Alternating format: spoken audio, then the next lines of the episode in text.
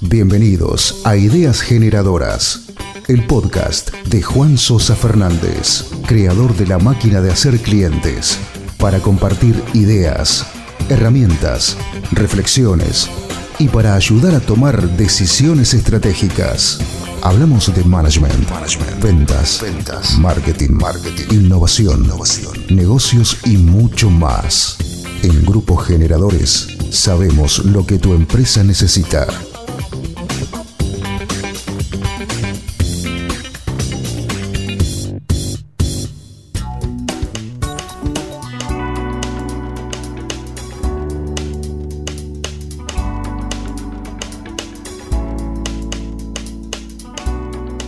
Hola, ¿qué tal? ¿Cómo les va? Acá feliz de estar grabando el nuevo episodio de Ideas Generadoras, nuestro canal de podcast.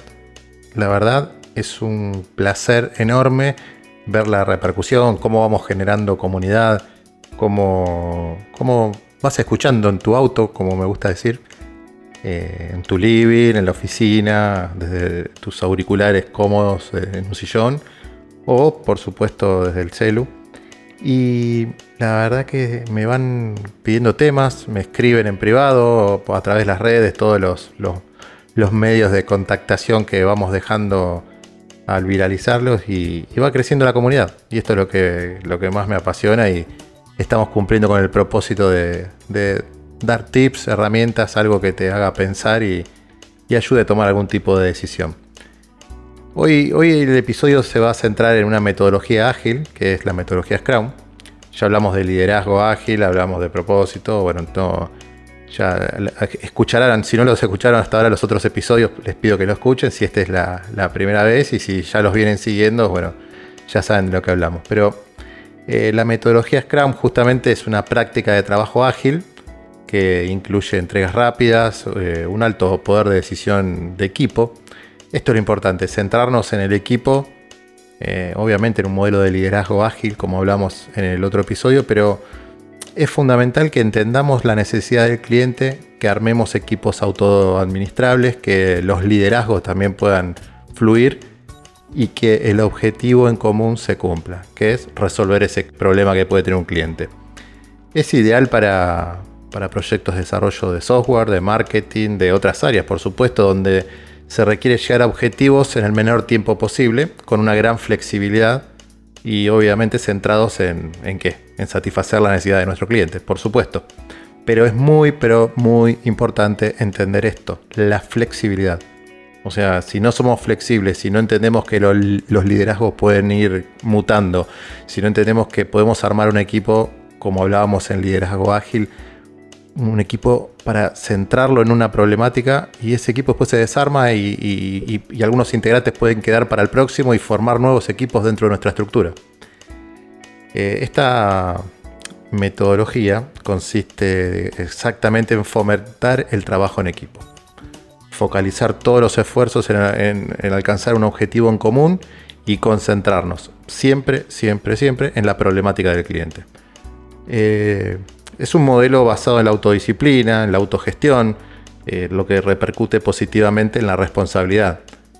Como les digo una cosa, les voy a decir la otra. Eh, la autogestión y la autodisciplina requiere un alto compromiso, por supuesto, de, los colaboradores y, nosotros como líderes de la organización, como me encanta decir, y, ya lo repito creo que en todos los episodios, como los capitanes de este barco, eh, que hoy por hoy estamos en un mar turbulento, tenemos que dejar, tenemos que soltar porque si no, no va a haber autodisciplina, autogestión. Si estamos nosotros encima de todos los problemas, le va a costar muchísimo más a nuestros equipos. Entonces, que los líderes se distribuyan las tareas porque va a haber más de un líder posiblemente en un equipo.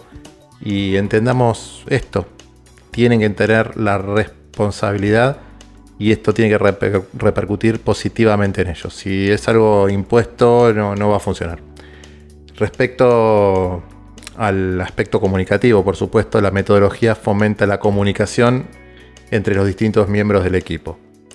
Eh, esta metodología se originó en el año 86, más o menos, en un artículo de Harvard Business Review que se titulaba El nuevo juego para el desarrollo de productos y describía cómo empresas eh, como Honda, Canon, producían nuevos productos utilizando un enfoque escalable, basado en equipos integrales para el desarrollo de productos. O sea, armaban equipos para escalar en la cantidad de tareas que realizaban, pero se enfocaban en tareas específicas para que después los modelos escalables se vayan logrando.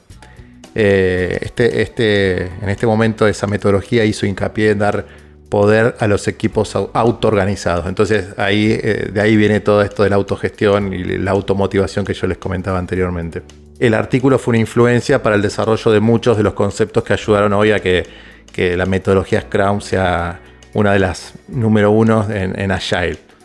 Eh, Scrum, como todos saben, es un término extraído del rugby, que si lo miramos desde el punto de vista del deporte, por supuesto, en un Scrum el equipo intenta avanzar, y valga la redundancia, como equipo, es un bloque eh, que tiene que derribar las paredes que se, le, que se le pongan adelante y envían la pelota hacia atrás y luego avanzan envían la pelota hacia atrás y luego avanzan. Y tienen que ir protegiendo ese balón e ir avanzando a pasos sostenidos para lograr los objetivos. Pero siempre en equipo, sólidos, conectados. Esto, esto le, sirve, por supuesto, a la metodología Scrum como para mirarlo de una óptica de desarrollo competitivo hoy en día. ¿no? El Scrum es un framework. ¿Esto qué quiere decir? Es una metodología que consiste en formar un trabajo regido mediante un conjunto de parámetros, prácticas, pautas que sirven para resolver un problema específico. Vamos a ver cómo, funciona esta metodología. La más, de las más importantes es el quién y el qué. O sea, los roles los vamos a dividir en tres tipos diferentes. ¿Quién es el dueño del producto? O sea, el que está vinculado con el cliente. Eh, el Scrum Master, o sea, como, como liderazgo, ¿no? Que es el que controla que todo el trabajo esté marchando adecuadamente y los miembros del equipo de desarrollo, que escriben y ponen a prueba la correcta funcionalidad del código. Eh, en el caso, perdón, en el caso que estemos desarrollando un software, pero en realidad que la funcionalidad del proyecto que estemos, eh, que estemos encarando funcione. El dónde y el cuándo. Y, y, estos forman el sprint. El sprint es el encargado de pautar los tiempos eh, para poder demostrar luego el proyecto que se está llevando a cabo los tiempos son fundamentales. O sea, tener deadline claros, tener el resultado por delante y trabajar en consecuencia y no estar... Eh, lo, que, lo que nos pasa siempre, ponemos fechas que después no se cumplen en nuestros equipos o solicitamos una fecha o, encargamos una tarea. Bueno, acá va a ser diferente. Nos centramos en la problemática del cliente, en el pedido puntual, en el proyecto puntual a ese proyecto le pondremos tiempos, ejecución y vamos a entender quién, el qué, el dónde, cuándo, el sprint, como decíamos, que son los tiempos a cumplir. Y por último, el por qué y el cómo. Eh, Estos formarían parte de las herramientas que, utilizarán los miembros del Scrum. Eh, estas herramientas se encuentran eh, fragmentadas en cuatro fases que son de gran importancia. Una de ellas es el backlog del producto, está relacionado con todos los componentes que, sean parte del proyecto. La información que ofrecen en general y casi siempre son un requisito indispensable. Las historias de usuario. Esto también es, es interesante porque la idea es establecer el comportamiento de lo que se está trabajando. Dan la información general para llevar a cabo dicha conducta, la conducta de trabajo. Hablando de conducta de trabajo, si no tenemos un panel de tareas, que es otra de las fases, que es una función simple pero vital, enseña cada una de las labores que se tienen que realizar y cada una de las tareas que posee cada miembro del grupo. Posee tres fases por hacer, haciendo y terminado. ¿Está bien? Por hacer, haciendo y terminado. Dividamos en cada uno de los proyectos también estas tres frases, fases, perdón, y van a ver que vamos a lograr tener un pequeño tablero de control el cual va a poder ser monitoreado y vamos a lograr que las tareas se realicen eficientemente. Y luego, definición de listo. Para dar por completado un proyecto deben cumplirse ciertos requisitos, todos los objetivos y los códigos revisados que, se cumplen, las exigencias por supuesto del cliente y la aceptación del mismo y del líder del proyecto con, estas fases damos por completo, digamos, una etapa interesante como para decir, bueno, formamos los equipos, los lideramos, eh, se autogestionan, los tiempos los realizan eh, atravesando el sprint como corresponde, armamos el tablero de control y bueno, cada etapa la van monitoreando en el liderazgo autodefinido, que es lo que creo que nos va a costar muchísimo delegar y soltar, porque comprendo que en el mundo pyme somos muy posesivos. Ahora si me preguntan, ¿aplicarías la metodología Scrum? Yo les digo sí, porque creo que en cualquier proyecto o tarea que deseen realizar se puede aplicar, porque es una técnica factible y considero que el sacrificio da sus resultados, empezando obviamente por la organización.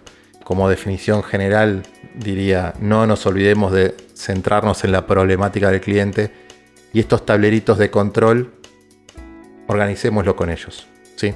Pongamos las fechas juntos, midamos las tareas. Si no sabemos qué procesos tenemos y qué vamos a implementar, va a ser muy complicado cumplir con los deadlines. Entonces no hay nada mejor que hacer partícipe a nuestro cliente de esto y que obviamente esté de acuerdo y cumplir los tiempos como corresponde. De esta forma, para mí, eh, los principales beneficios de esta metodología son principalmente que se fomenta el trabajo en equipo, que repercute positivamente en la responsabilidad, que respecto al aspecto comunicativo, la metodología fomenta la comunicación entre los distintos miembros del equipo, eso genera mayor empatía entre todos y colaboración. El cliente puede hacer un seguimiento más cercano, que eso es súper interesante porque se siente parte del equipo y va a saber lo que pasa y, no va a tener que esperar un resultado final que no lo convenza porque desde el inicio estamos trabajando con él. Las fechas las pusimos juntos, las metas las pusimos juntos, los objetivos eh, lo pusimos juntos. Entonces, si logramos que se valide con el cliente y poner metas intermedias, se minimizan todos los riesgos y sobre todo tenemos contento a nuestro cliente. Hacemos mucho énfasis en eso y lo tenemos que tener contento. Siempre centrados en nuestro cliente. Ahora te pregunto, ¿estás preparado para en tu organización armar equipos Scrum para resolver cualquier problemática de tus clientes? ¿Lo haces habitualmente? Contame si lo haces escribime dónde te dio resultados, dónde no te dio resultados, porque después voy a hacer algún día un podcast donde digo de las metodologías que hablamos estas, a estas personas o en estas compañías o en estos casos no dieron resultados. Pero creo que es una muy, pero muy buena oportunidad que nos está dando el mundo en medio de esta pandemia como para repensar metodologías, aplicarlas, medir, porque como decimos siempre, todo lo que no medimos va a ser imposible cambiarlo o mejorarlo. Entonces, nuevamente, ¿estás dispuesto a probar, en este caso, la metodología Scrum? Pensemos juntos. Si quieres más ideas, herramientas y reflexiones, dale, te invito a que pensemos juntos. Escríbeme a juan.grupogeneradores.com. En Grupo Generadores sabemos lo que tu empresa necesita.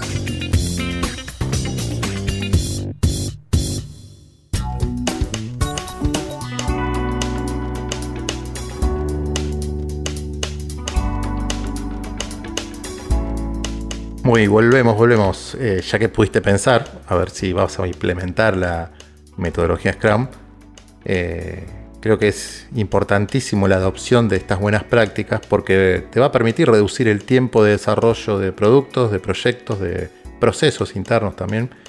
Y, lo que vas a lograr es mayor capacidad de adaptación y flexibilidad, que muchas veces en las organizaciones eh, lo necesitamos.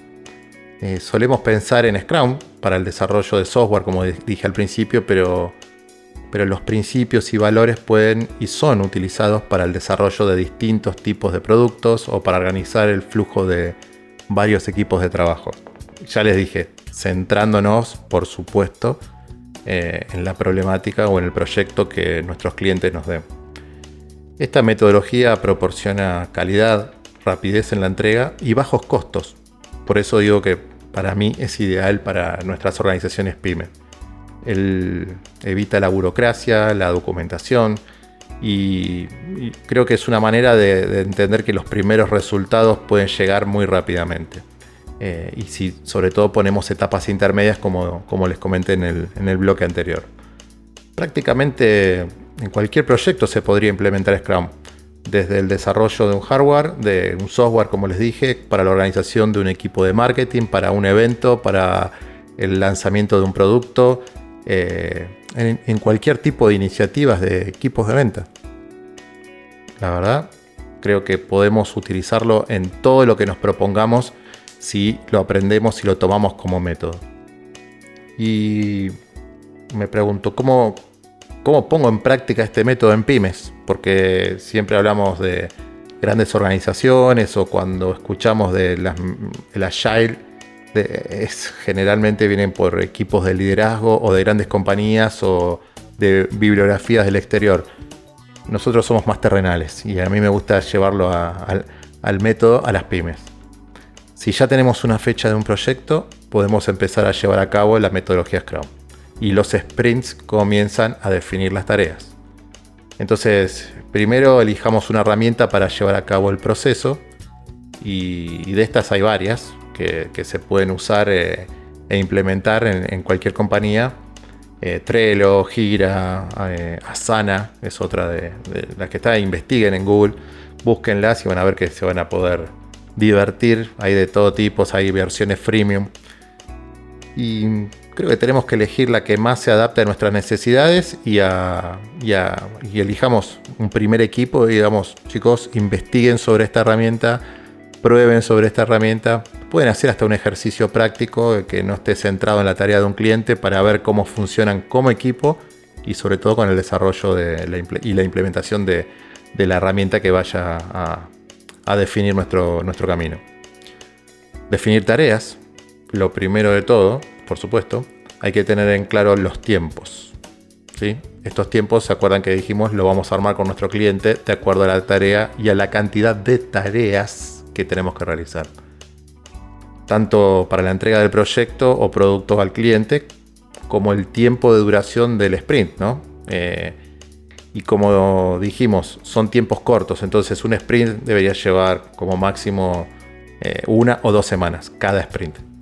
Entonces también hay que definir con qué frecuencia vas a revisar con el cliente el proyecto. Estas etapas intermedias que les propuse, eh, justamente, eh, o lo vamos a ver todas las semanas, cada tres días, no. Bueno, según nuestro sprint o cada sprint que va a indicar qué pasos vamos a estar dando, tendríamos que poner fechas para revisar con el cliente para que sea partícipe del avance y, y vaya validando en etapas. Entonces nunca se va a encontrar ni el cliente ni nosotros nos vamos a encontrar con ninguna sorpresa. Eh, determinar las tareas de cada uno, dar un orden de prioridad a las mismas. Si una tarea requiere trabajo de varias personas, dividirla lo máximo posible. Esto es fundamental, dividir las tareas lo máximo posible. ¿Para qué? Para que funcione en equipo y se vayan cumpliendo mini logros que van a ser el logro general. Entonces, la verdad que recomiendo esta metodología en pymes, ya que muchas tienen procesos operativos con, complejas estructuras que resultan ser costosas y, no sé, para ponerlas en marcha y, mantenerlas a veces es oneroso para la organización. Entonces, si rearmamos los equipos, vayamos a implementar liderazgo ágil, como, como habíamos hablado en otro episodio, si podemos formar y y desarmar los equipos para tareas determinadas, me parece podemos ser muy eficientes. El exceso de documentación y de perfiles hace necesario la implementación de metodologías más ágiles, como la del Scrum, justamente. Eh, es una metodología de, que para mí es una gran alternativa para las pymes porque pueden mejorar sus operaciones en corto plazo.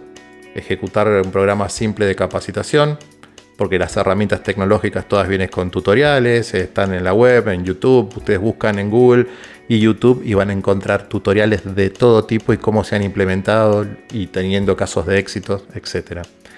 Eh, así que, por otro lado, las metodologías van a ser una importante puerta de entrada a un socio comercial, por ejemplo, de gran influencia en la región.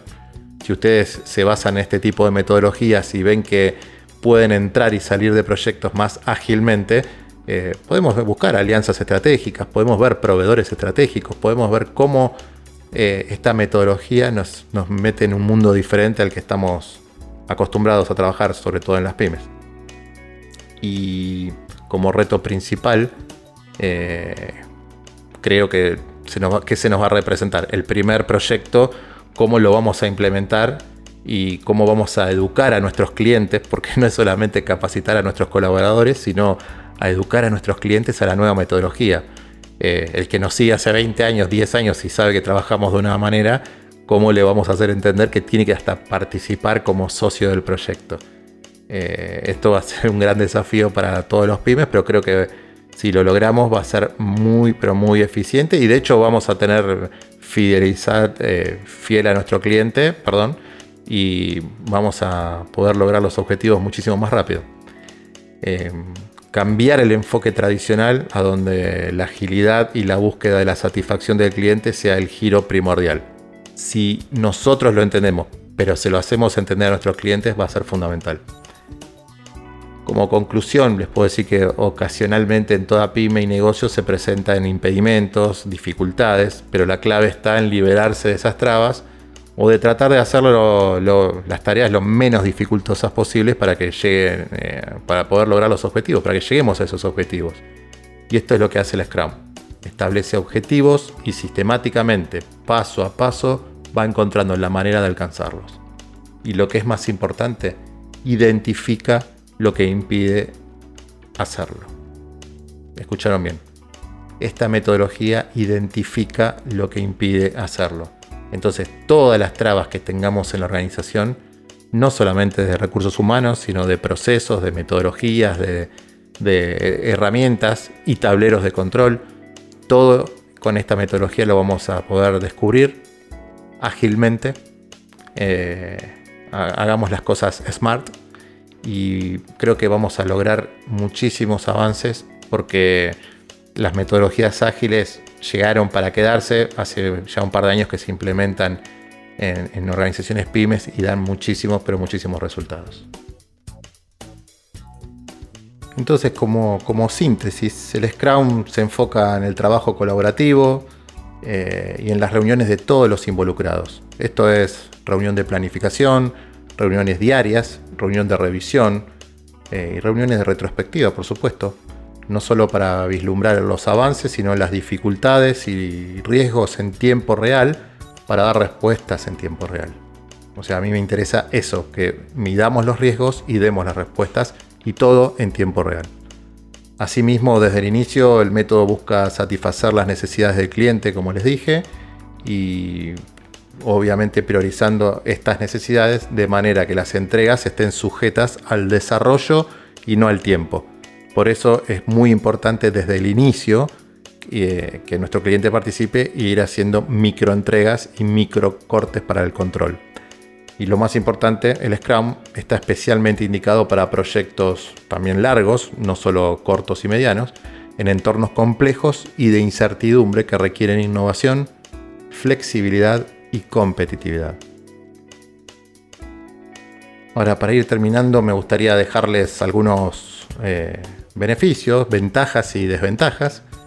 Eh, como ventajas, digamos, eh, es apto para proyectos complejos en periodos de incertidumbre, es flexible y, adaptable en diferentes comportamientos de mercados, periodos de crisis, facilita la colaboración del Scrum Team, eh, optimiza la relación de tareas simultáneas, mantiene claros los objetivos y prioridades, arroja resultados anticipados, impulsa la gestión de riesgo en tiempo real y de manera sistemática, mejora la motivación del equipo y la comunicación efectiva, esto me parece muy importante, eh, la participación y evaluación del socio del producto y del proyecto es constante y puede ser adoptado como cultura empresarial que ahí es donde apunto para que las pymes lo implementemos.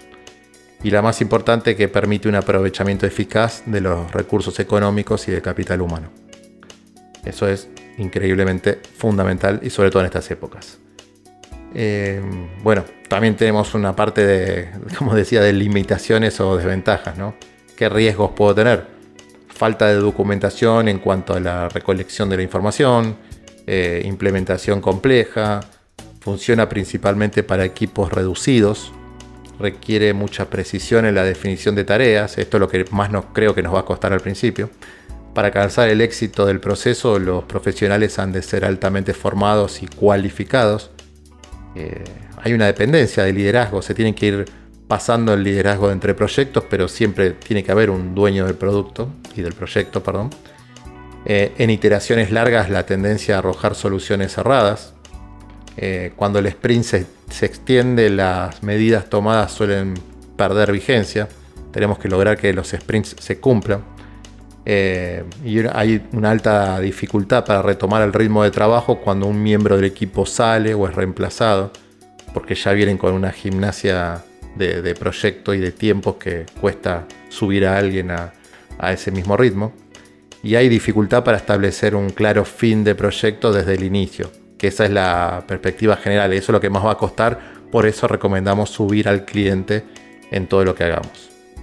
Y lo más importante es cuando todos los miembros del equipo no están motivados, preparados y comprometidos, y, con condiciones de trabajo óptimas, eh, por más que el Scrum tenga no sé, el potencial o la potencia de la transformación, el desarrollo del, del proyecto y la gestión empresarial eh, creo que, puede hacer que aumente los riesgos y que las dificultades crezcan también, que las complicaciones crezcan también, entonces encontrar soluciones para el avance de las iteraciones va a ser más complicado. Por eso, repito, necesitamos que estén todos motivados y preparados y comprometidos para, para tal fin. Así que bueno, para ir terminando, si llegaste hasta acá, te agradezco muchísimo. Eh, espero que, te haya quedado un concepto o la inquietud como para empezar a, buscar y a, investigar sobre esta metodología para ver si la puedes implementar en tu compañía y si trabajas en una, proponerlo justamente para, poder ser más eficientes y, y, ir creciendo y ir trasladándonos al liderazgo unos a otros. Eh, espero que te haya quedado un tip, una herramienta, algo que te ayude a tomar decisiones estratégicas. Y como digo siempre, compartilo, eh, ayúdanos a cumplir el propósito este que, estaba mencionando. Tenés todas nuestras redes y sigamos en contacto. Muchísimas, pero muchísimas gracias por, por seguirnos y por estar escuchando este, este episodio de Metodologías Scrum. Hasta la próxima.